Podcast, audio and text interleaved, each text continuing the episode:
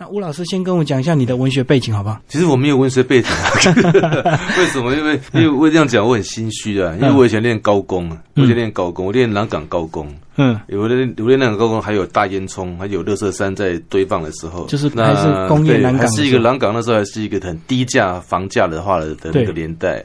呃，因为为什么觉得心虚？心虚是因为我不是练文学院的，我是高工毕业之后我去当兵，当兵之后的话跑去那个考大学。哎，我大学的话也不是文学，是财务管理，是中山大学财务管理。所以这一问我就突然间也很脸红。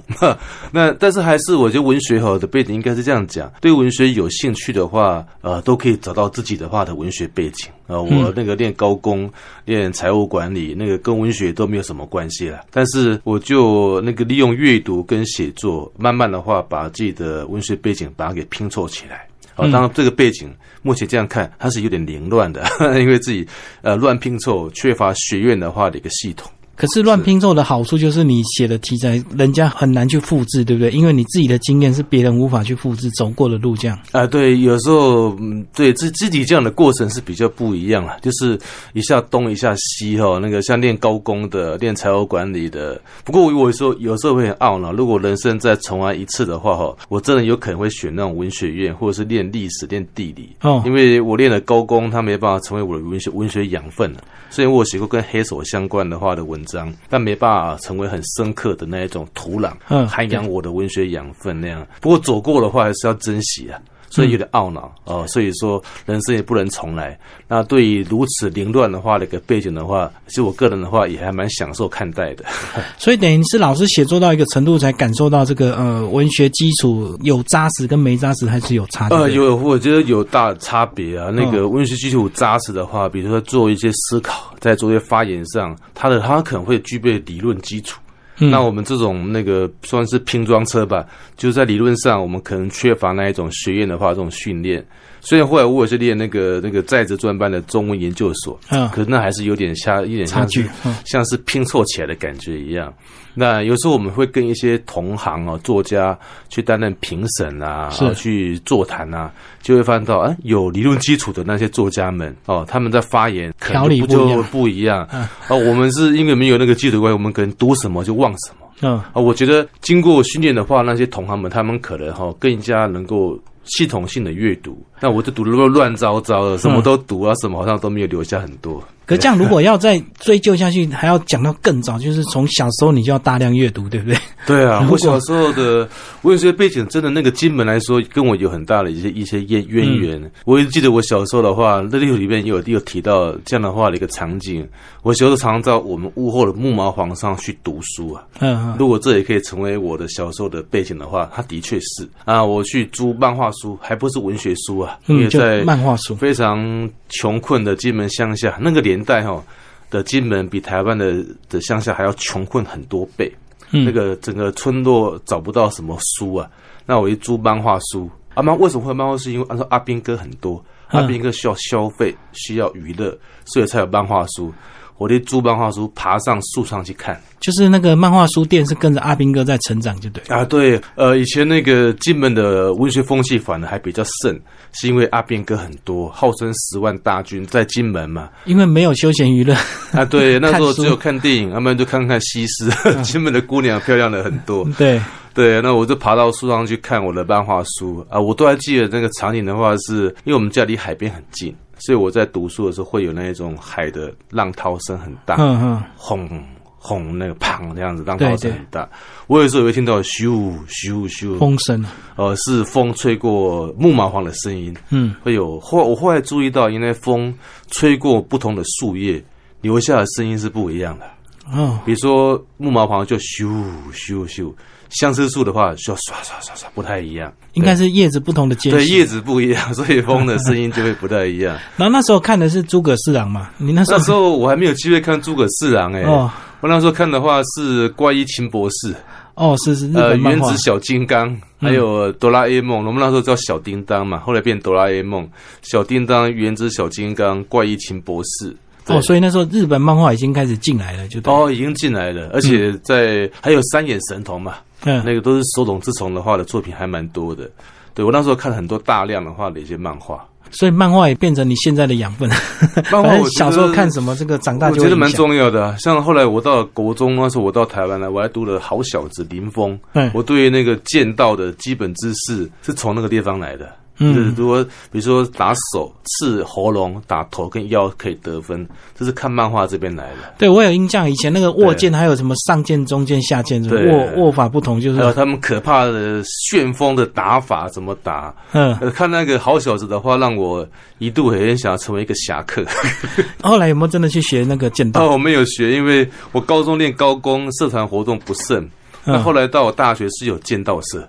是，可是性质又不一样。那我的个性其实是很内向的。我们那个节好像去自己可能做些梦哦，比较愉快。嗯，可真的要去把那个梦给完成哦，会有点胆怯。在以前的我是这样子，嗯，就觉得糟糕，做的梦这么美。可是去训练的话，那么样的一种辛苦，我觉得后来我就有点胆怯，就没有去。但我们班上有人有这报剑击社，嗯，的确是非常的苦那样子，非常的那训练上是很辛苦的，而且要穿整套的这个制服啊，这个打起来不是那么容易的啊。对，但但现在想起来很遗憾呐，因为那个我是那么的渴望自己成为一个侠客，一个剑士，后来就是还没有是，但是我高中的时候真的有去买两把木剑哦，嗯，在。中华商场还没有拆之前，我还记得我去中华商场买完两把一一长一短木剑之后，我上了公车，整个公司的气氛因为我而发生改变，没人敢 没人敢靠近我。就是那个实木做的那种木剑啊，对对对对对对，那种台语叫木剑，对不对？哦，就我们怎样？但是我 我今天我拿它来干嘛？你知道吗？我在半夜的时候点一个蜡烛。那我拿木刀劈，可以把烛火给劈熄，就是像电影那种情节，对不对？对对对，扫过去把那个烛火劈熄。那对对对，真的是可以啊，但是我只能从上往下可以把它劈熄。侧面我还还我还没有练，因为空间不够大。上下的话比较不会撞到杯杯盘盘啊、电视机啊。那如果左右急的话，就会打到旁边啊。对，那很可怕。那我有很多次的话，有把那个烛火给打熄。好，那我们今天主要介绍这个热地图，是不是老师在帮我们介绍？热地图就是你过去很多金门的回忆，把它书写出来。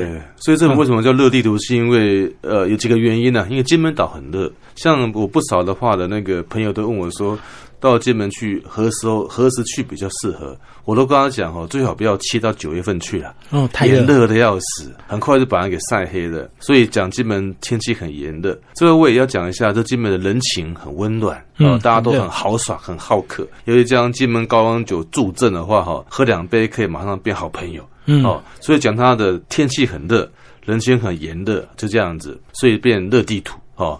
对，本来这个题目我也想了很久，就是到底要叫什么样的话的一个书名。后来我就从呃金门的天气跟它人性的这种温度，就定了这个当书名以前那个金门绿化有没有？现在是比较好，对不对？以前金门那个树还没有种那么成功的时候，是很真的。以前其实金门岛以前哈是叫海上仙舟啊，那个在五胡乱华年代，很多人跑到金门去避难。其实金门岛后来成为一个荒岛，呃，风沙很大。听说跟郑成功有关系。嗯，听说在那个明末年代，郑成功要反清复明嘛，啊，那个反清复明，后来他找到台湾这么大的话的一个地当做根据地，因为他就把金门树砍光的。哦，才造成金门风沙很大。哦，要造船呢？对，要造船啊，因为它不能从不能从那个大陆港口，因为木因木头是很耗时间的事情。嗯，你在上货卸货的时候，清兵可能就进攻来了，可以只好就地取材，金门树都砍掉了。那砍掉之后的话，他那个人工就赶跑荷兰人，荷兰人被赶跑之后，他也不是很高兴。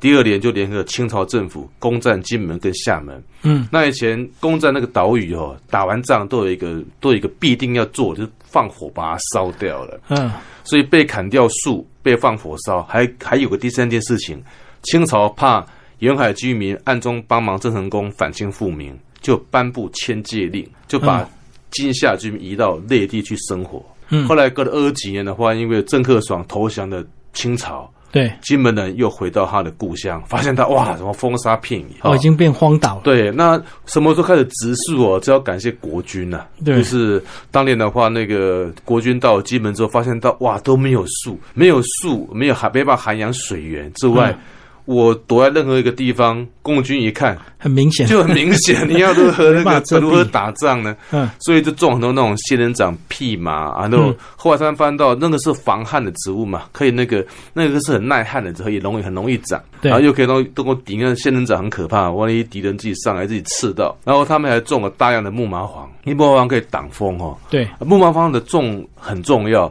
那个它挡了风之后才会有农作物，要不然那个风农作物那个花生、地瓜、那个那个高粱，风一吹很有可能很多是活不起来。吹坏，嗯，对，所以有的木麻黄，当年听说是这样啦，是那个阿斌哥要有自己的责任区域的那一棵那一两棵树或那一排树，所以那时候听说阿斌哥都是小便收集自己的尿尿，稀释要稀释、要稀释，要不然树会被它给毒死。要稀释，然后去自己的责任树木，然后慢慢慢慢的浇盖。嗯啊，万一树种死，听说要被关禁闭啊。嗯，嗯对啊，我那时候听说真的是国军花了很大力气才把整个金门岛绿化，很多树一开始是种不起来的，因为很多是沙嘛。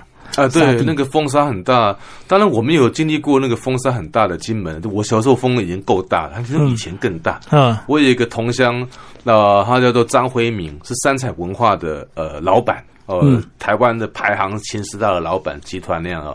有一次他跟他跟我讲，他说他们家的话的马路上牛车经过，不小心踩到一个窟窿洞，里面一拓展开来，竟然是一个被埋没的古宅啊！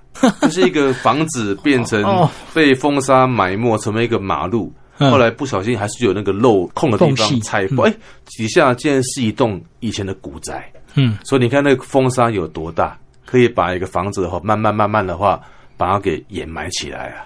哇大到如此大，而且大到大家不晓得那那边曾经有过一座房子，看不出来嗯，可能都埋成盖成这个小沙丘了，这样子。啊，对，都看不出来。所以，嗯呃，这个让我想到，哦，原来它的风沙的大是大，远超过我的想象。嗯因为我的小的时候的话，已经树已经种的很高了，然后木麻黄已经是呃以前的进进门的树，呃也沿夹到两岸的话，都是那一种木麻黄，还蛮漂亮的。嗯哼。可老师这样特别的一个身份跟出身，其实造成这个金门只要有很多文学活动，你都是必然会会被推荐或者是呃去邀请这个从事相关的活动，对不对？对，因为像那个那个主持人这样讲，我突然想起来，因为以前金门哦跟台湾很有隔阂，他们对台湾可能是向往，但是并不认识，所以那个金门县大概在二零零一年开始有文化局啊，嗯啊，以前在文化中心，我那时候是帮文化局，那个时候局长叫李习龙，很多人忙，因为他们对台湾的作家不是很熟悉啊。是我还记得我办过一两个活动，里面有一个很特别是叫白酒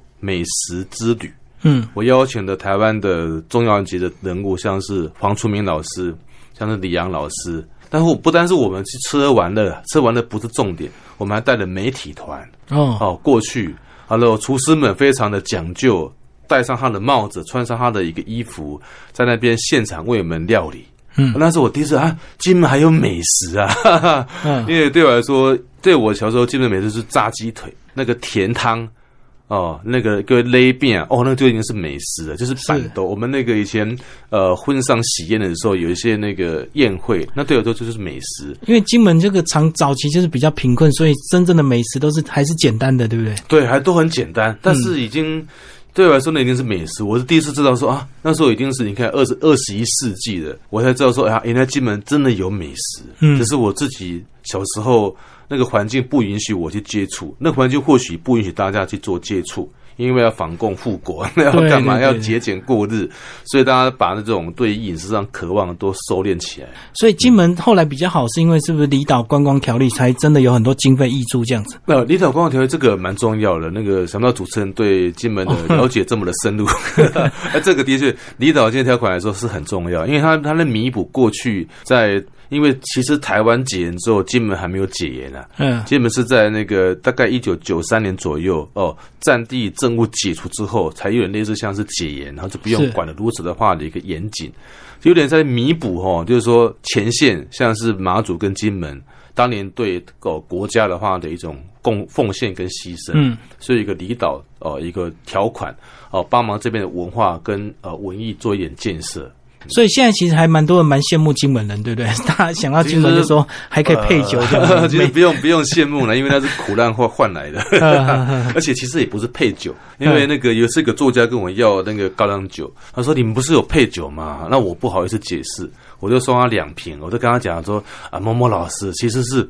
配售酒可以买有个售对售，实际是要买的啦，是要买的啦。只是因为有价差，所以很多人一买一转卖，就等于是自己的福利金。等于是卖一打，以前可以赚大概两三千块。比如说一打，我可能买四千八，我转手一卖，可能可以卖到七千二这样。然后一这样一转手的话，就赚了两千四。但是一瓶还是要四百块啦，四百块是很低的话的一个那个价钱呢，等于是你们个利润那样。每年有一定的数量的批发价，就对啊。不过我也觉得金九，我我也觉得金九很聪明哎。金九，你看你，如果你有资格你认购这个配售酒，我想一般人都会买。所以它每一节日的话，至少可以卖十万打哦，对不对？三节上至少可以卖三十万打，不觉得金九这个头脑也非常好吗？反正有配合不买白不买，对，买了而且都很多人都买了等增值，对不对？有些的对对到处藏这样的，对，嗯哼。好，那我们老师来帮我们介绍乐地图的一些章节好不好？这个还还蛮多跟你这个呃过去家族的记忆有关系，对不对？跟家人的关系，所以你们在金门也是很大的一个家族嘛。哦，我们家族不算太大，但是也算大，因为。那个金门基本上哦，你碰到任何人哦，聊几句话，哎啊，那是谁的表嫂啊？那是谁的表弟？一家亲就对，对，都会一家亲那样子哦。其实这个书哦，我里面倒是有聊到一个非常有趣的一个呃细节，像金门现在我们你们我们台湾这边叫做猛拉，对不哈？我们基本上叫个叫做欧刷水，去捡那个贝壳那样子哈。我后来知道，应该是我妈妈首先发现金门海边有贝壳可以捡的。现在基本呢会办那种欧刷水哦，去海边猛拉有没有哈比赛？用挖的是意思，它附着在岩壁上去那没有？它在沙子里面哦，去挖沙子里面就把沙子挖一挖，就会有那个跑出来。还有可以用刮的更加深度的沙底啊，可以挖到更大的那个蛤蟆那样子哦。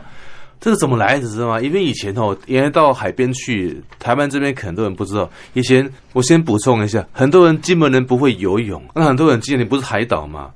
那为什么一个海岛的小孩不会游泳？以前的海是限制的，我们不能够去的。嗯，所以我们去那边的话，要有渔民证跟身份证。那以前我爸爸捕鱼嘛，所以我妈妈会去海边等我爸爸船靠岸，给他吃午餐。那这边等那个渔船，不知道什么时候来，也搞不清楚。就无聊。就我妈妈就去海边去挖那个啥，怎么挖出来那个有那个刷碎，就是那个贝类那样子，蛤蟆这样子。于是他就把它挖一挖，好多时候没人挖，所以每个都长得好大，好肥美。他就把那很大个的，我们隔壁阿边哥很多，我们隔壁有空军陆战队，什么军都有那样，他就把大颗的卖给阿边哥，好，他就赚了一些钱。赚了一些钱的话，就。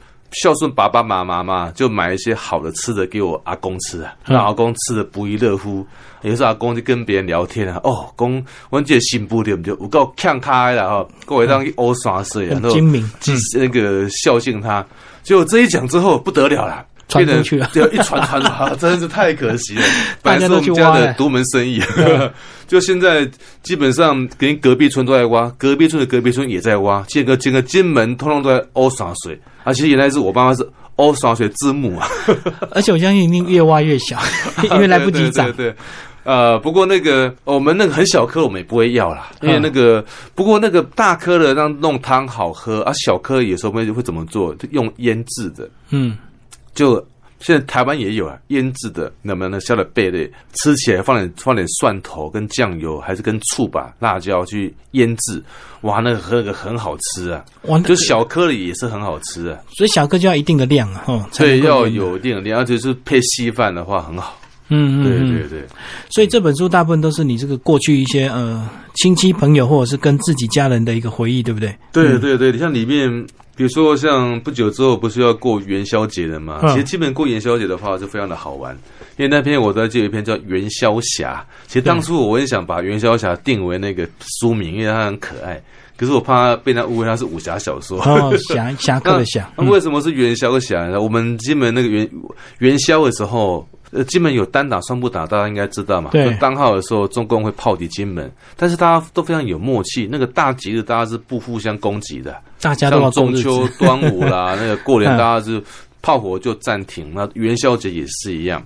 那因为基本那边比较干旱，下雨天比较少。我还记得，在我童年，我才住了十二年而已。可是我有记忆中的话的金门的元宵节，顶多我能够记忆顶多五六个而已嘛。哈，对，基本上都是天气晴的，月亮亮的跟太阳一样了。我们在外面奔跑，然后拿那个拿那个拿那个花灯嘛，哈。然后我们还玩了一个有有趣的话的一个游戏，就是玩那鸳鸯炮。嗯，鸳鸯炮，鸳鸯炮，我们点下去的话，哈，那个是丢给丢在地上去。但是台湾这边玩法可能丢在地上，等它咻嘣，在我们那边不是这样子，我们一排人大概七八个人围着一个圆圈那样子，在一个广场那边，就我丢给对面的那个人。互丢，对面那个人看那个烟还在冒，非常大的就把它拉起来，再丢给另外另外另外另外一个人，大家好像在比武一样，那个人又觉得好像应该还可以再丢，就拿起来就丢给另外一个人，那这个人就要判断丢三次，怎么办呢？有人非常大胆就拿起来。一丢出去就爆，但也有人一拿起来他就爆，炸在手，手就炸到 O 千啊！嗯哼，对，但是我觉得我们那样玩法哦就很刺激啊！到底谁会被炸到手？到底到底我能不能再抓起来，勇敢抓起来再丢一次？嗯，就考验了我们的一个哇那个判断跟决心，因为一拿是很危险的。所以那时候炸真的只是痛一下嘛，也可以继续玩，对不对？很痛很痛很痛，因为炸到 O 千啊！我自己也有被炸过。嗯，就是一拿起来那个就爆掉，不至于说那个会流血，但是会有呕青，因为它变还是会痛，变成内伤。对，因为它那个那个是鸳鸯炮是纸张做的嘛，那里面有钢铁，当锁很难会说被它给割破个洞。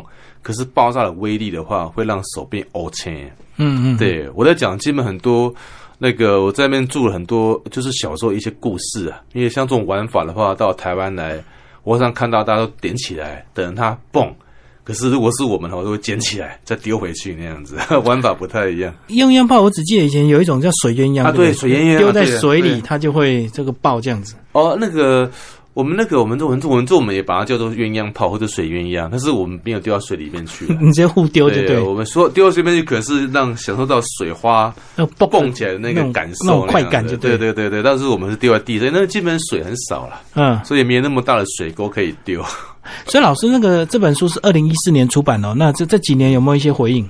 还是说，呃，金门这个，如果他们要办一些文学季的，也有选入你的文章过去？有，其实这个说来说，有些不单是这一本啊，有不少书的话都被选入到，比较可惜是还没有选到教科书了。嗯，但是常常被选入到那种考卷、考卷，或者是说那一种那个，比如说某个高中的话，它的课外读物、补充教材，对。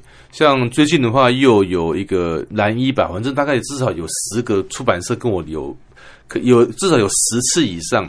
比如说里面有一篇叫做名字我都忘记了，《热力图》也好哈，或者说《元宵侠》也好，或者有一篇叫讲那个讲在我要记勇者啊那篇常常被收录啊，包括台湾文学馆的那个文学地景，还有一些那个教科书相关的话的一个补充教材，常常被常常被收录啊。对，是是是，我最遗憾的是他没有被选到教科书了，因为那个金门这边还是个离岛，那目前台湾的本土声浪比较大，那看了看台湾的本土声浪可不可以把金门给纳进来？因为现在似乎台湾的话的一个那个。还没有想办法把金门的本土声音纳到教科书里面来，就是本土自己的东西就选不完了，就还没有办法选到领导。轮到我，而 且重要的是说，这这个这个金门到底算不算台湾的本土啊？这个我有时候会觉得很犹豫。嗯，不是我在犹豫哦，是因为觉得感觉上整个大方向还需要一点时间呢。对，会给我这种感受了。对，讲一下，其中有一篇，这个二零零九年讲到你们办那个什么。哇！金门第四小三通，二零零一年哦，对对对对对对，哇！然后那次很好玩，一个破冰之旅。对，那次那次还没有真正小三通，那次的话刚好就在中秋节，呃，我们那个呃，我们参加了一个活动，哦，本来应该是非常浪漫的话，在海中会，那时候的现场叫李祝峰啊，我还记得。那我们邀请的像是呃诗人罗门，跟他老婆龙子，还有李昂等等的哈。我们有两艘两三艘船要出去跟大陆海中会，就是在海中线相会。但是那一天其实我们很悲惨，因为大陆的话也耍了一点小心机哈。那个临时跟金门新政府说，我们不小三通了，我们不海中会了。于是我们就把船上的那个文旦啊、月饼跟茶都撤光光的。后来等到我们哎又要通了，于是我们作家们纷纷上去的时候，我们等待的在海中间相会，在看的月亮，对，看着月亮，边吃月饼边等船靠近，边吃文旦边等船靠近，边喝茶水边喝酒，结果哎。什么都没有，又没了，因为都测光了。结果那个那天我印象很深刻，是海我们两个船靠近的时候，哈，大陆也很聪明，他已经做好情报了。嗯，他知道我们的船是那个吨数，他特别派一只好高好高的一艘船来。哦，想矮化我们。我觉得，然后他知道我们船上都没有东西可以吃喝，你知道吗？因为我们都都测光了嘛，他就从他船上掏了什么水啊，掏了文弹到我们船上里面来。不过那个年代，中共还没有起来啊。就中国的话，整个经济实力的话，还是一个落后的话的状态，所以他们会在这种场合上会故意要矮化哦，台湾矮化金门。到今天的国家，他相信他应该不用了。当年的话需要利用小手段，因为当年的话，台湾的震惊一切都经济比较大陆都好很多。我们到大陆去都当贵宾。对他们大陆人看台湾同胞哦，都是很敬仰的，有钱仰慕的 啊，很仰慕，觉得你们都是先进国家那样子，是是先进的话的老百姓。那今天可能有点不太一样，对，嗯，这是比较遗憾的。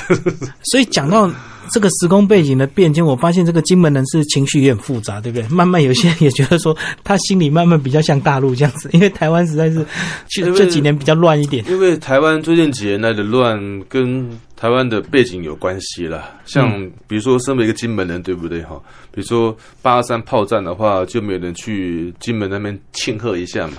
马英九年代的时候，马英九有到那个金门敲响和平钟，我还在现场目睹了马英九出席八二三炮战五十几周年。对，可是现在是六十周年了。那我们的民党政府不但是没有派员到现场，他还说那是国民党跟共产党的内斗，他们两个吵架，跟台湾什么关系啊？那时候我身为就在想说，没有金门挡下这个炮弹，现在台湾都在读，我们都在读毛语录啊。真的，真的，真的，直接就打到台湾来。对，那时候的话很容易嘛。那时候虽然说中美国还是会来做梗，可是我想说很难挡得住那个大陆的话的兵力，呃，慢慢的话的靠向台湾。所以没有八二三炮战，很有可能我们现在以前读毛语录，说不定我们也要被文革了。对不对？对对，说不定我们现在每个都在读习大大的话的思想。嗯，我觉得，所以有一句话嘛，台湾人说的话，那个假假追个拜求他，马来拜他求他，不要说都过河拆桥。啊，这个哈，我身为一个在台湾的金门呢，我是感受很深呐，就是好像多数人都没有那种同理心，就重视的程度不像以前，一开始很重视，慢慢的越来越淡。呃，我觉得是这样，大家都看到自己的悲情。嗯，比如说台湾的悲情是二二八。那我们当然感同身受，自己的亲友消失不见了，被拖去枪毙干嘛的，就从此不见了。基本的悲情是八二三，对。可是人都有一个习惯，是放大自己的话的悲情哦，把自己的放的很大。我的我们我们家的悲情是最大的，我的苦难是我最严重的经历，别人家的代际干我这干我们什么事啊？不是台湾人有一句话吗？哦，吸抖柚，我吸饼的，卖吸的给。我觉得道理，但是我觉得做人道理不能是这样子啊。尤其是他当他是个政党的时候，我觉得不应该是这样子啊。嗯，应该要有更好的同理心。如果我觉得我们现在很多的政客都在讲蓝绿要干嘛干嘛，都讲的很表面啊。嗯，事实上那个讲讲话人自己都做不到。对，就是要和解，但是其实都没有真的要和解，都是都是讲的 那种，都是喊口号的。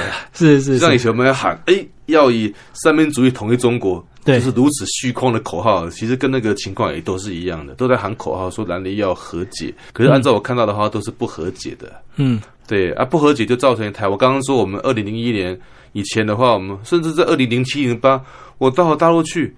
都被当成贵宾的，我们在半两岸交流，所以才十年前呢。对啊，就是我们零零七零八年那时候我们去啊，是阿扁那个年代。嗯，我都还记得，我跟一个叫夏桃基金会一起去，我们有前导车、有保护车、有公安全程，嗯哦监督以及保护我们的安全，其实监督为居多了哈。对，然后就觉得全程全程备受尊重，到了哪个地方去，大陆作家看到台湾人，尤其是作家。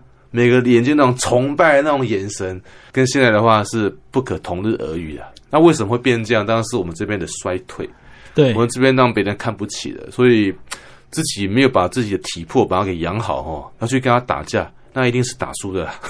对啊，而且这几年他们自己也有很多专家学者一直冒出来，尤其像我很喜欢看那个百家论坛，哇，每个人都讲的很精辟，很厉害。对，那个那个大陆的崛起不是没有原因的啦。我想大家好像都有时候忘了人才。